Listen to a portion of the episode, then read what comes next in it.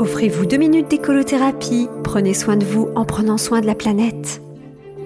Bonjour, c'est Flora et Brige. Dans la série Est-ce que tu as pensé à quoi tu réfléchis? Je demande les fausses bonnes idées.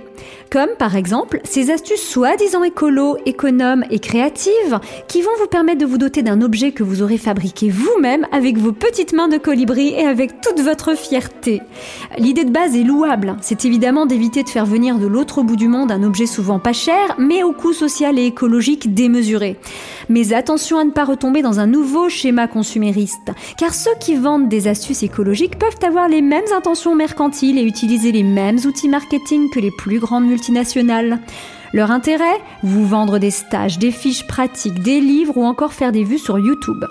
Et c'est bien une auteure et une youtubeuse qui vous dit ça, hein Oui, parce qu'il y en a marre de voir la profession salie par quelques-uns qui... Allez, allez, je m'égare, ce n'est pas l'objet de cette chronique. Je vais vous donner un petit exemple parlant. L'autre jour, je suis tombée sur un blog expliquant comment fabriquer soi-même une petite éponge qui enlève les poils d'animaux des coussins. Ça ne prend qu'une journée de travail, vous n'aurez besoin que d'aller acheter deux matériaux différents que vous relierez avec un simple fil et une aiguille. Sauf que de fil en aiguille, on réalisera qu'on enlève tout aussi facilement de son coussin préféré les poils de son animal tout aussi préféré en utilisant une main humide. Et la main humide, elle n'a que des avantages. Elle est super pratique quand il ne s'agit pas de faire de l'escalade ou de masser le dos d'un ami, bien sûr.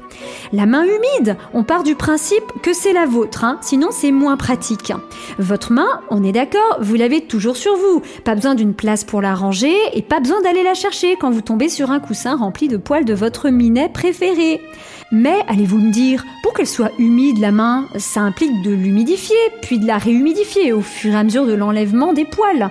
Et c'est là qu'arrive Flora dans la série Je vais tous vous choquer.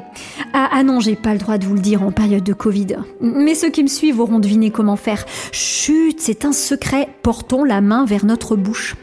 Quant aux autres, achetez mon livre Écolothérapie, inscrivez-vous à mes stages et abonnez-vous à ma chaîne YouTube.